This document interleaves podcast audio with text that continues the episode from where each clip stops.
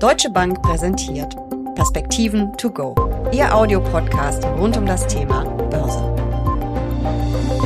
Nicht nur die Inflationserwartungen, sondern auch die aktuellen Inflationsraten steigen. Auch die Renditen langfristiger Staatsanleihen haben zugelegt. Ein Warnsignal für die Aktienmärkte. Wie sich Anleger jetzt aufstellen sollten und worauf sie achten müssen, darüber diskutiere ich jetzt mit Dirk Steffen, Leiter Kapitalmarktanalyse der Deutschen Bank in der aktuellen Folge der Perspektiven to go. Mein Name ist Jessica Schwarzer und damit herzlich willkommen. Dirk, warum machen sich Aktionäre überhaupt Sorgen, sobald die Inflationserwartungen oder eben die Zinsen, beziehungsweise man muss ja sagen, die Renditen langfristiger Staatsanleihen zu steigen drohen? Ja, gute Frage. Ne? Also eigentlich möchte man ja vielleicht mal ein bisschen Inflation haben, zumindest wenn man in den USA lebt. Da hat man ja die, diese Paranoia, dass man Angst hat vor der Deflation. Ja? Und dann bekommt man ein bisschen Inflation und schon äh, geht, die, geht der Paniklevel hoch. Also berechtigte Frage. Und ich freue mich auch, dass, dass wir uns heute dieses eines meiner Lieblingsthemen mhm. hier ausgesucht haben. Also vielleicht nur ganz kurz vorab, es geht ja immer darum, bei den, bei den Zinsen, was da genau steigt. Ne? Wenn halt das, was du gesagt hast, die Inflationserwartungen einfach steigen oder die Inflation vereinfacht ausgedrückt, dann müsste es ja eigentlich gut sein für Aktien oder eigentlich kein Problem sein, äh, weil ja die Gewinne auch letzten Endes preisabhängig sind. Also je stärker die Preise steigen, deswegen können natürlich auch die nominalen Gewinne, also die Unternehmensgewinne in Euro auch stärker steigen. Deswegen hat man eigentlich so einen, so einen natürlichen Absicherungseffekt bei dieser realen Anlageklasse Aktien mit dabei. Aber zu viel Inflation sollte es natürlich auch nicht sein. Also die EZB hat ja das Ziel um die 2% Inflation pro Jahr. Ich glaube, bei der FED ist es auch mittlerweile so formuliert. Nun haben wir gerade aber für den April in den USA äh, gehört, dass ähm, die US-Verbraucherpreise um 4,2 Prozent gestiegen sind. Und wenn ich mir jetzt überlege, meine Tankfüllung, meinen Wocheneinkauf etc. pp. wäre im Schnitt um 4,2 Prozent gestiegen, das ist ja schon happig. Ja, auf jeden Fall. Also die, natürlich liegen wir in, in Deutschland immer noch so ein, zwei Prozentpunkte unter dem US-Niveau. Das sollte man, glaube ich, immer dazu sagen, weil wir sagen, boah, über vier. Und dann hört man nicht richtig zu und es äh, geht eigentlich um die USA und nicht hier um Deutschland. Aber auch in Deutschland ziehen ja die Preise an. Das ist sicherlich so. Und ähm, deswegen ähm, ist es sicherlich mal in der Gesellschaft ein Thema. Ja, kann ja sein, dass das irgendwann unsere Kaufkraft einschränkt, ja, weil wir natürlich unsere Gehälter und unser Vermögen letzten Endes nominal, also nicht äh, preisabhängig dann auch bekommen. Ähm, das ist sicherlich ähm, ein problematischer Faktor, der mal kommen könnte. Aktuell überwiegt das allerdings nicht. Und bei der bei der Aktienanlage ist es natürlich mal eine ganz anders geordnete ähm, Problematik. Kann ich gerne was dazu sagen. Aber was treibt denn, um erstmal nochmal darauf zurückzukommen, was treibt denn die Inflation so extrem im Augenblick? Kann man das sagen? Sind das bestimmte Güter oder ist das über alles hinweg, weil eben die Wirtschaft sich nach Corona wieder erholt? Also es sind insbesondere, das ist jetzt der erste technische Ausdruck, Basiseffekte. Ja? Also wir kommen ja von Niveaus, wir hatten das schon mal an anderer Stelle besprochen, ähm, vom April letzten Jahres von negativen Ölpreisen. Und die, da reden wir jetzt über eher 60 bis 70 Dollar positiv also fast gar nicht auszurechnen, dieser Anstieg. Das ist natürlich nur quasi der, der äh, Kassekurs von, von dem äh, Rohstoff Öl. Aber das hat natürlich dann irgendwann auch Effekte auf ähm, Energiekosten und ähnliches. Auch bei anderen Rohstoffen haben wir ja starke Preisanstiege gesehen. Und das, das ist dann immer im Jahresvergleich dann eine ziemlich hohe Zahl. Es ist also nur Energie oder gibt es auch noch andere Sachen, die so stark steigen? Ich würde sagen, das ist in der Breite. Und das nächste, was jetzt kommt, ist dann äh, sicherlich der, der Dienstleistungssektor. Gerade auch das Segment Reisen, Freizeit und ähnliches, wo man jetzt ja mit ähm, in der, in der heftigsten Covid-Zeit letzten Endes auch tolle Rabatte bekommen konnte und ähnliches. Ähm, ich glaube, die Zeit wird, ähm, neigt sich dem Ende zu und das wird dann wahrscheinlich der nächste preistreibende Effekt sein, der uns hier erwartet. Aber sehen wir damit im Moment eigentlich eine Normalisierung, die eben aber nur so stark ausschlägt, eben bei den Verbraucherpreisen, weil ja immer im Vergleich zum Vorjahr, und das war ja die Megakrise, ähm, quasi gerechnet wird? Oder ist das nachhaltig, wenn wir das jetzt längerfristig Inflation sehen? Weil ich erinnere mich, im vergangenen Jahr, Januar, Februar, bevor die Corona-Krise losbrach, hatten wir, glaube ich, in Deutschland 1,4, 1,5, 1,6 Prozent Inflation. Also die 2 Prozent, die die EZB will, haben wir weder in Deutschland in den vergangenen Jahren ja wirklich gesehen und in Europa erst recht nicht. Äh, glaubst du, dass sich das nachhaltig ändern wird? Also wir haben jetzt diese extremen Effekte gehabt, ja, und, und das läuft natürlich jetzt so langsam auch wieder aus. Deswegen wird sich auch diese, diese Inflationsdebatte wahrscheinlich auch in den nächsten Monaten wieder beruhigen, würde ich schon mal vermuten. Also wir erwarten beispielsweise für Deutschland dieses Jahr 2,3 Prozent Inflation und danach wird, wird kein weiterer deutlicher Anstieg äh, erwartet momentan. Aber auch das ist natürlich davon abhängig, äh, wie stark die Rohstoffpreise weiter steigen ab hier. Ja, das ist der eine Faktor. Also das, jede Prognose ist davon abhängig, was letzten Endes die Rohstoffexperten sagen. Ähm, hier haben wir ja äh, deutliche Überraschungen schon nach oben gesehen. Das ist der erste Faktor. Und der zweite ist, dass auch die Inflationserwartungen selbst sich sozusagen verselbstständigen können. Ja, also man sieht, wie du jetzt ähm, erwähnt hattest, eine Überraschung. Also im April ist dann die Inflation doch so hoch ausgefallen, dass wir auf einmal eine 4 vor dem Komma hatten in den USA. Das war nicht erwartet worden. Und daraufhin passen sich natürlich alle ein Stück weit an und sagen, oh, da gab es mehr Inflation als gedacht in der nächsten Lohnverhandlung werde ich vielleicht auch, äh, habe ich bessere Karten, bisschen höhere Löhne durchverhandeln und ähnliches.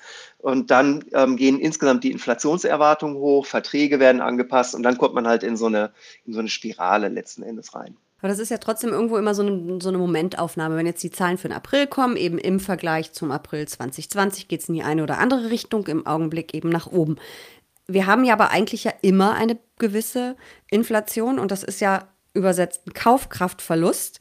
Und das heißt ja in Zeiten von Null- und Niedrigzinsen, dass das für mich als Verbraucherin oder als Vorsorgesparerin, also wenn ich für die Altersvorsorge spare, das hat ja wirklich Auswirkungen. Kannst du uns das mal erklären? Ich finde das immer so wenig griffig, nämlich sonst, was Inflation eigentlich tut, was die macht mit meinem Geld, mit meinem Vermögen. Ja, das ist so dieser schleichende Wertverlust, ne? der wahrscheinlich viel viel schlimmer ist als ähm, diese hektischen Marktbewegungen, die wir so vom Aktienmarkt kennen. Ja. Also das ist nämlich ein Risiko, was man gerne ausblendet.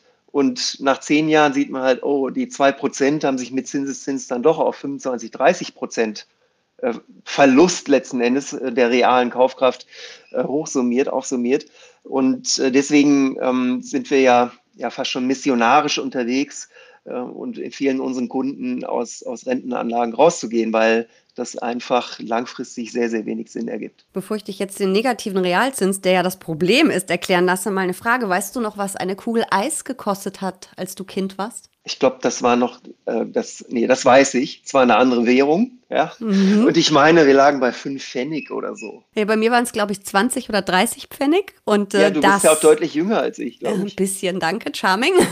Aber das ist eben wirklich Kaufkraftverlust, ja. Also heute legen wir ähm, das 10 bis 20-fache äh, auf den Tresen für eine Kugel Eis. Also das muss man sich dann mal vorstellen, was da passiert.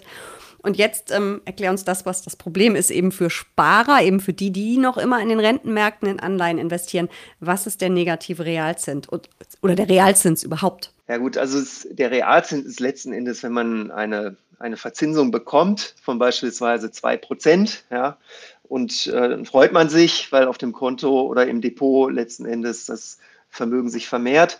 Wenn gleichzeitig dann aber die Inflation um 2% ansteigt, dann hat man quasi real null gewonnen, weil einfach die 2% Verzinsung durch 2% Preisanstieg aufgezehrt worden sind. Und man sollte eben für einen langfristigen Vermögensaufbau dann wohl immer versuchen, äh, im positiven Bereich zu landen mit dem Realzins. Genau, genau. Und wenn man sich das anschaut, was so erwartet wird nach vorne blickend, man kann ja ähm, sozusagen sich den garantierten Verlust ins Portfolio holen und zwar sogar nach, äh, also mit Inflations Berücksichtigung, äh, wenn man sagt, naja, die Inflation ist ja da, ich möchte ähm, inflationsabhängige Anleihen haben. Die gibt es. Also man sagt, gut, du kriegst einen realen Zins und dann jedes Jahr die Inflation dazu. Und da bekommt man äh, momentan in den USA garantiert minus 0,9 Prozent jedes Jahr. Also der garantierte Verlust. Ja? Aber wenn ich in Bundesanleihen investiere, dann habe ich ja erstmal äh, sowieso schon einen äh, Zinsverlust von äh, knapp unter Null. Wir robben uns ja immerhin ran an die Nulllinie, aber es sind immer noch 0,08 Prozent minus. Und ähm, dann noch die Inflation abziehen, auch wenn sie jetzt keine 2 oder 2,3 Prozent wäre, das ist ja schon echt ähm, übel für den langfristigen Vermögensaufbau. Es ist ja eigentlich langfristige Vermögensvernichtung. Ja, so ist es. Mehr kann ich nicht dazu sagen. Sehr gut. Ähm, wir hatten ja neulich eine Umfrage unter unseren Zuhörern gemacht und sie gebeten, uns äh, interessante Themen äh, mal zu schicken und auch Fragen. Und da gab es übrigens auch eine Frage dazu, warum wir immer davon reden, dass Zinsen steigen oder fallen. Es tut sich ja eigentlich gar nichts, wenn man ehrlich ist, bei den Notenbanken. Kannst du nochmal dieses Zusammenspiel von Coupon einer Anleihe, ähm, dem Zins und der Rendite erklären, bitte? Ja gut, ich mache es ganz kurz. Also wenn man letzten Endes eine frische Bundesanleihe gekauft hat, ja, die damals vielleicht noch 4% Verzinsung einem gegeben hat. Also man bekommt quasi 4 Euro für 100 Euro jedes Jahr aufs Konto überwiesen. Ähm, wenn dann aber die Zinsen gefallen sind danach, zum Beispiel an den Kapitalmärkten, ja, mhm. Also zum Beispiel auf 3 Prozent, dann ist natürlich dieses, äh, diese Bundesanleihe viel mehr wert, weil man ja quasi 4 Euro Coupon bekommt die ganze Zeit, obwohl man eigentlich nur noch 3 bekommen sollte. Und äh, dadurch, dass sie quasi mehr wert geworden ist, also dieses Investment, ist dann der Kurs der Anleihe gestiegen. Also man hat quasi einen Kursgewinn zusätzlich zu diesem Coupon, der bezahlt wird. Mhm. Und deswegen ist dann ganz wichtig, wenn man sich für Anleihen entscheidet, dass man eben wirklich sich die Rendite bis zur Endfälligkeit anguckt. Die wird ja dann pro Jahr angegeben und nicht nur auf den Coupon schaut und auch nicht nur auf den Kurs, sondern das ist eben dieses Zusammenspiel, was am Ende die Rendite mir bringt. Genau. Und das Risiko ist natürlich auch nicht zu unterschätzen. Also ich hatte jetzt das Beispiel gebracht, wenn die Zinsen fallen, wenn die mhm. Zinsen steigen nach dem Kauf der, der Bundesanleihe, dann verliert natürlich diese Anleihe an Kurswert. Das ist dann das, das Problem, was wir jetzt gerade haben. Genau, das ist nämlich auch, äh, finde ich auch super spannend. Im Augenblick steigen ja die Renditen, vor allen Dingen von den ganz langfristigen Anleihen. Wir haben es in den USA gesehen, also sind die wieder gestiegen, mittlerweile auch ein Stück zurückgekommen. Sind Anleihen jetzt wieder interessanter geworden oder ist das nur so eine Momentaufnahme gewesen? Spielt da auch die Inflation mit rein? Ich meine, es gibt halt viele Anleger, und zwar nicht Privatkunden, die sind ja quasi verpflichtet, in sehr, sehr sichere Anleihen zu investieren, Versicherung, Pensionsfonds, Stiftungen und so weiter. Äh, die haben, die haben sich natürlich gefreut, dass das Zinsniveau jetzt mal 50, also 0,5 Prozent höher vielleicht liegt oder 1 Prozent teilweise, je nach Anleiheform. Ähm, klar, weil man halt jeden Tag nachkaufen muss. Äh, für Privatanleger, die aber nicht dazu verpflichtet sind, bei Anleihen äh, zuzuschlagen, äh, sehe ich das noch auf längere Zeit nicht. Und das, mein Hauptgrund ist eigentlich, dass die US-Notenbank äh, nicht wirklich gegengesteuert hat. Also es gab ja ähm, einige Kommentare von offizieller Seite, wo man gesagt hat, naja gut, also äh, ein Zinsanstieg ist ja relativ normal. Und wenn eine Volkswirtschaft brummt, dann müssen auch die Zinsen steigen. Das ist sogar eher ein positives Zeichen. Das hat auch Frau Jellen, die aktuelle Finanzministerin, ja so formuliert. Also man hat eigentlich gesehen, dass zuletzt steigende Zinsen bzw. steigende Renditen und steigende Aktien nicht unbedingt ein Widerspruch waren. Das heißt, wir müssen jetzt nicht raus aus Aktien und rein in Anleihen. Das auf keinen Fall. Man muss allerdings wirklich höllisch aufpassen bei der Sektorauswahl und bei der Art der Aktien letzten Endes, weil natürlich, das weißt du auch, genau seit Januar, also seit die seit die Zinsen letzten Endes wieder gestiegen sind, wir natürlich in besonders hoch bewerteten Aktienmarktbereichen echt Probleme haben, weil die, weil die Zinsen gestiegen sind. Aber das gilt eben nicht für den Gesamtaktienmarkt.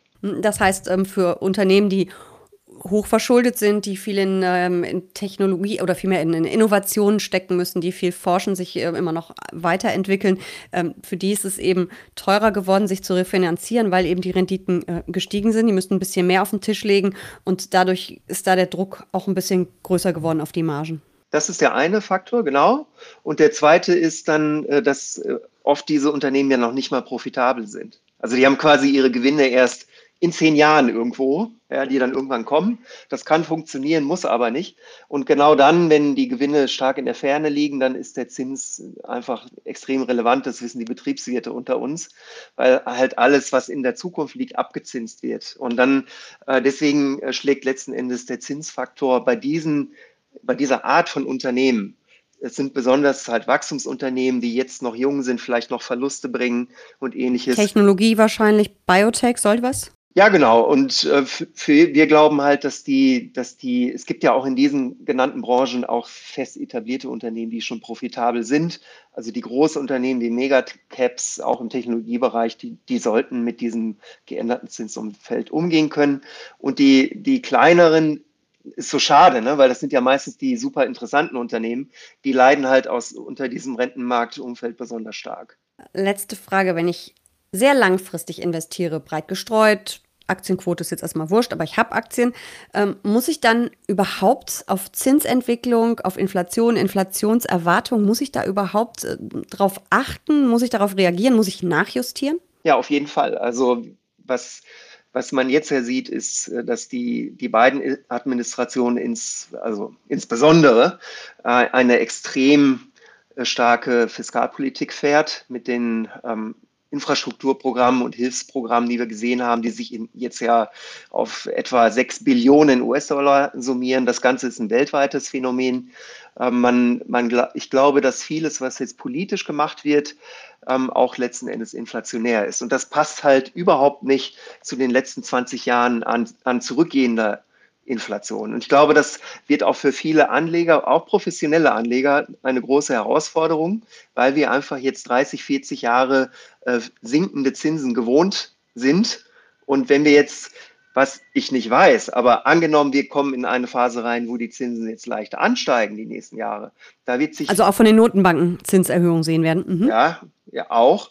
Dann wird sich die Spreu vom Weizen trennen, aus meiner Sicht. Ein super spannendes Thema. Da bleiben wir auf jeden Fall dran. Vielen Dank für diese Perspektiven. To go. Sehr gerne. Vielen Dank.